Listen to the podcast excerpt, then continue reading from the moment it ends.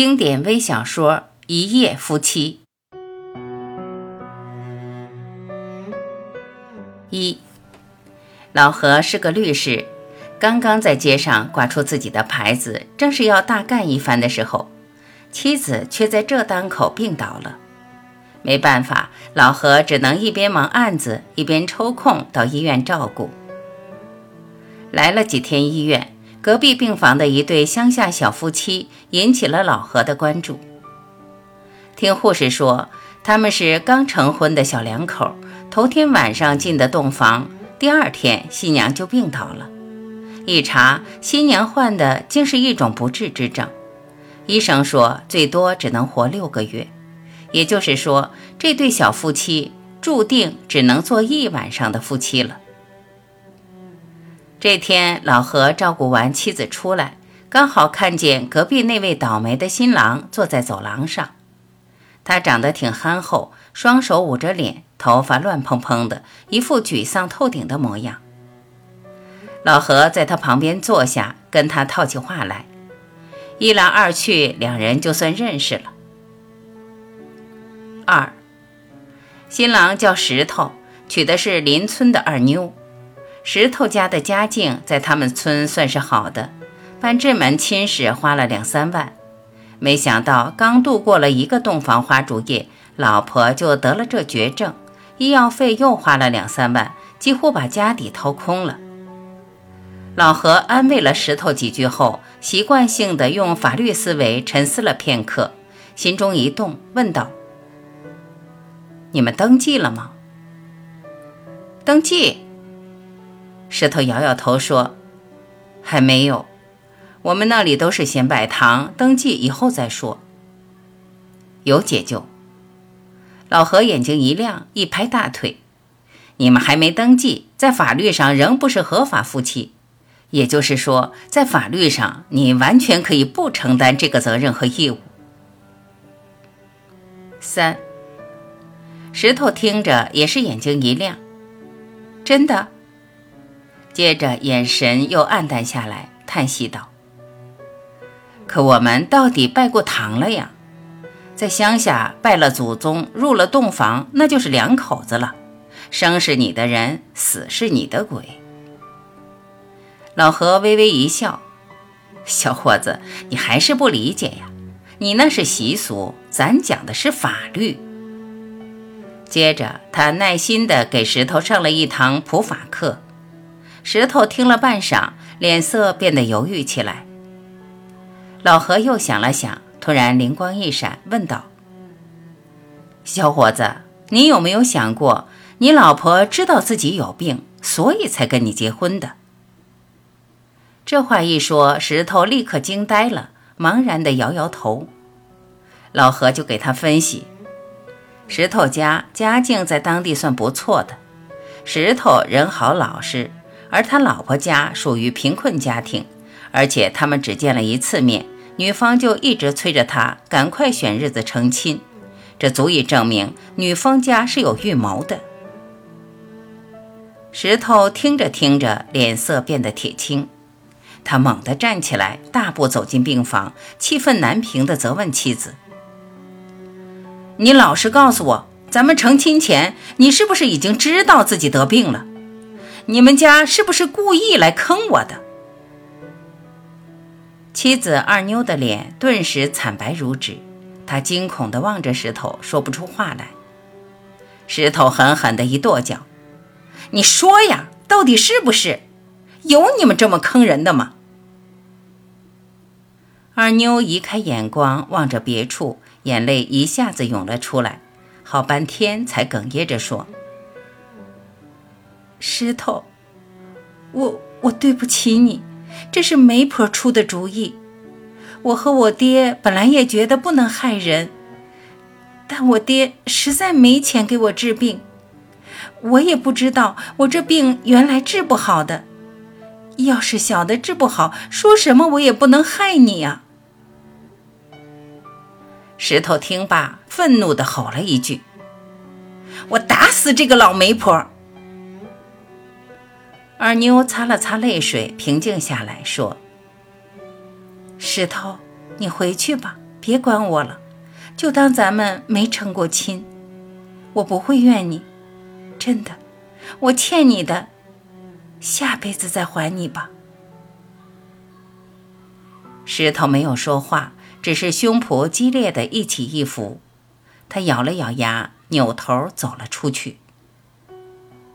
老何拉着石头重新在椅子上坐下，说：“你瞧，我猜的一点没错吧？”接着，他给石头出主意。他这桩婚事在法律上有诈骗的嫌疑。幸好对石头最有利的一点是，他们还没有登记，不是合法夫妻。石头非但不用承担做丈夫的责任和义务，还可以向女方家追回彩礼和医药费。甚至可以要求他们赔偿自己的精神损失。石头听罢，抱着脑袋想了半天，喃喃道：“这样不太好吧？怎么说，我们也是拜过堂的，而且，而且也真的做了一晚夫妻。”老何一听，简直感到石头有些不可理喻了，他不禁提高了声音。你怎么老想着拜堂？这根本是两码事儿。我可以用脑袋担保，你这个官司百分之百可以打赢。说罢，摸出一张名片递过去。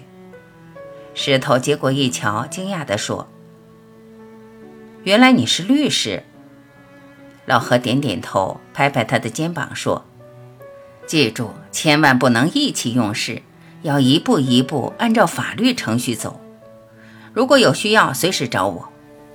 说完就走了。回到律师事务所，老何显得很兴奋。他是个半道出家的律师，自己的律师事务所刚开张，正是迫切需要在这个城市打响名头的时候。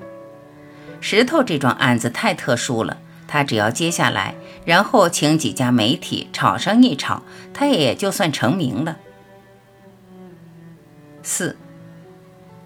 第二天一早，老何来到医院时，却发现石头不见了。老何忍不住问床上的二妞：“请问你爱人呢？”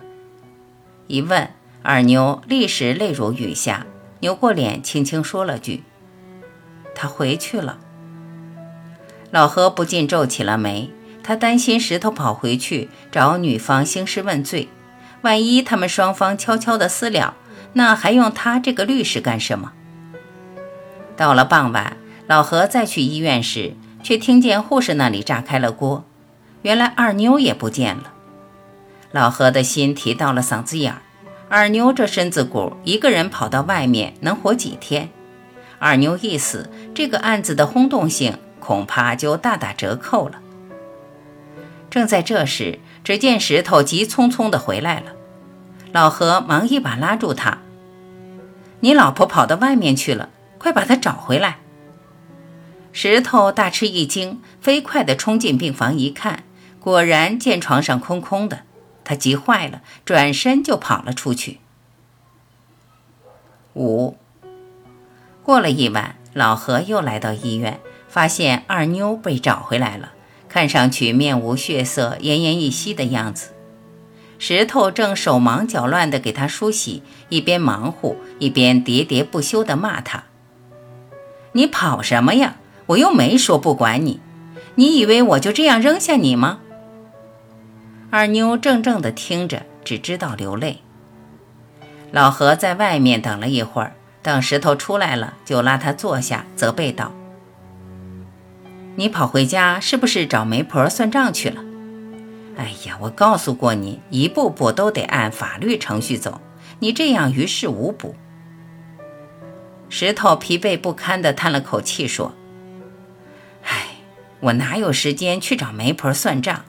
我这趟回家是去拿钱的。”老何一听，感到很意外，接着问他准备怎么解决这件事。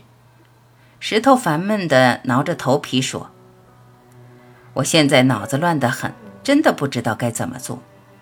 何律师，你让我好好想想吧。”老何提醒道。你要抓紧，因为你老婆的病说不准，随时都有可能。人一走，事情就麻烦得多。石头默默的点点头。六，又过了几天，老何看见石头仍旧像过去那样跑前跑后的细心照顾着二妞。他天天提醒石头要趁早拿定主意，可石头依然犹豫不决，除了唉声叹气，什么话也不说。这天，老何又来到医院，发现二妞的病床空空的，两人都不知去向。老何大吃一惊，跑去一问护士，原来他们昨天下午出院了。老何又喜又忧，心想石头应该是想通了，他让老婆出院。估计是要送回娘家去，但不知道这个石头会不会照他说的话做，会不会记得找他。事情到了这步，老何只能耐心地盼着石头打电话给他了。过了两天，石头还没有打电话来，老何不禁着急起来。想来想去，他往医院打了个电话，试着问问医院有没有石头的地址。七。结果让老何很意外，院方说早上石头把二妞送回医院了。于是老何立刻风风火火地赶到医院，找到二妞的病房一看，果然见她好好的躺在床上。才两天不见，二妞的病仿佛一下好了许多。她穿着红艳艳的衣服裤子，头发梳得很漂亮，原本没有一丝血色的脸，竟然也有了些红晕。眼睛里闪着活泼动人的光泽。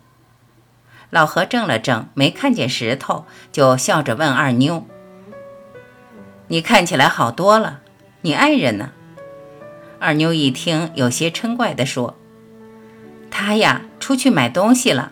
我不让他买，用旧的就行了，他非要买。”他脸上带着笑，眼里却默默地流下幸福的泪水来。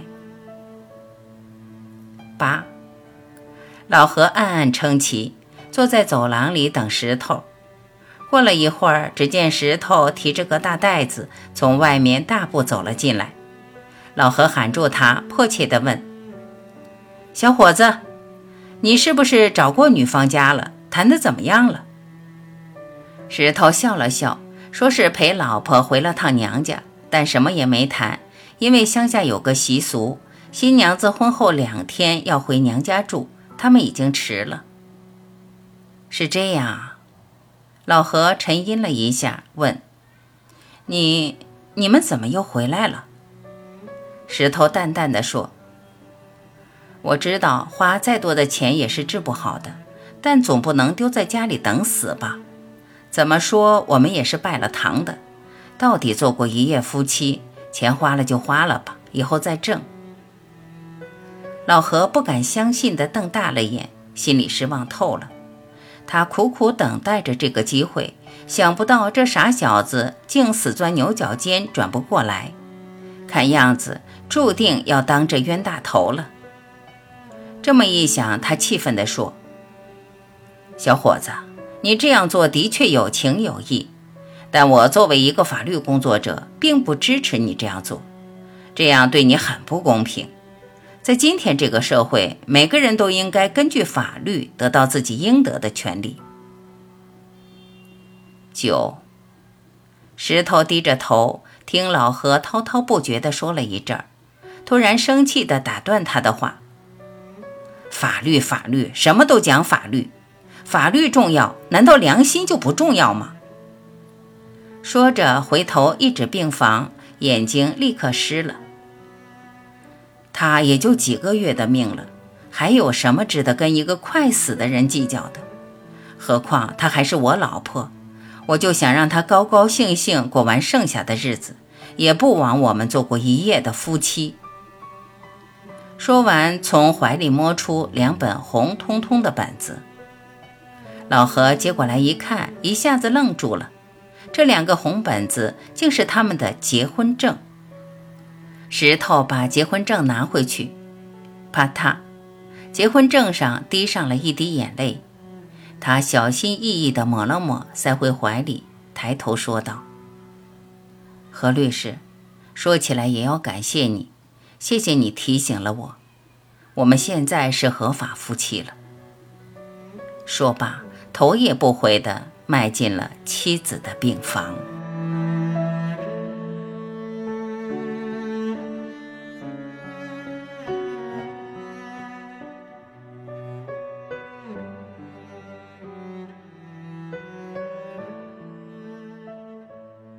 感谢聆听，我是晚琪。